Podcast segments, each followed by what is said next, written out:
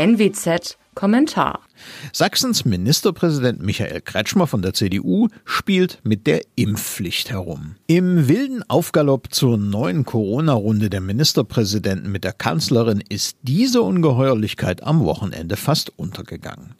Reden wir mal Ende des Sommers darüber, sagte er der FAZ am Sonntag. Und wenn 60, 70 Prozent geimpft sind, dann kann man noch mal über die Impfpflicht reden. Warum nicht schon jetzt? Für Kretschmer eine rein taktische Frage. Er wörtlich in der Zeitung. Immer dann, wenn ich über Zwang spreche, machen Menschen zu, die ansonsten noch erreichbar wären. Deswegen ist jetzt der falsche Zeitpunkt für diese Debatte. Noch im vergangenen Jahr klang Sachsens Landesvater ganz anders. Am 5. Mai 2020 twitterte er, Niemand wird in Deutschland gegen seinen Willen geimpft. Das erinnert an das berühmte Niemand hat die Absicht, eine Mauer zu bauen aus ganz alten Zeiten. Das kam ja auch von einem Sachsen. Jenseits solcher auf der Hand liegender Polemik ist Kretschmers Plauderei jedoch gleich mehrfach so verantwortungslos wie einfältig. Zunächst ist es ja der Staat, der gerade in Sachen Impfen versagt. Mit Zwang zu drohen, wo noch nicht einmal die Willigen versorgt werden können, das ist grotesk.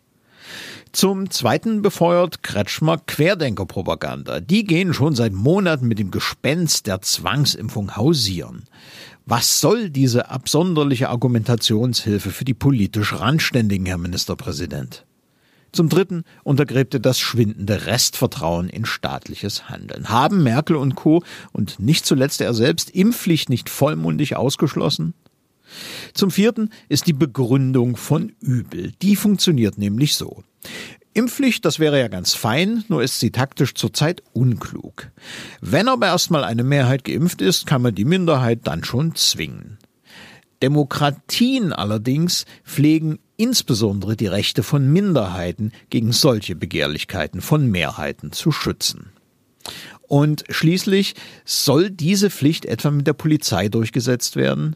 Die Bilder im Lande sind schon hässlich genug. Da wird ein Jugendlicher mit einem Streifenwagen in Hamburg durch einen Park gejagt, weil er seinen Kumpel umarmt hat.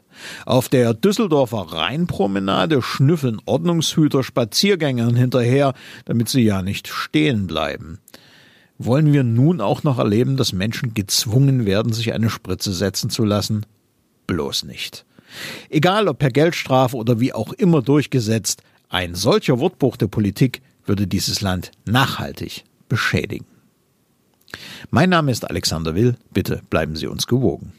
Sie hörten einen Kommentar der Nordwestzeitung.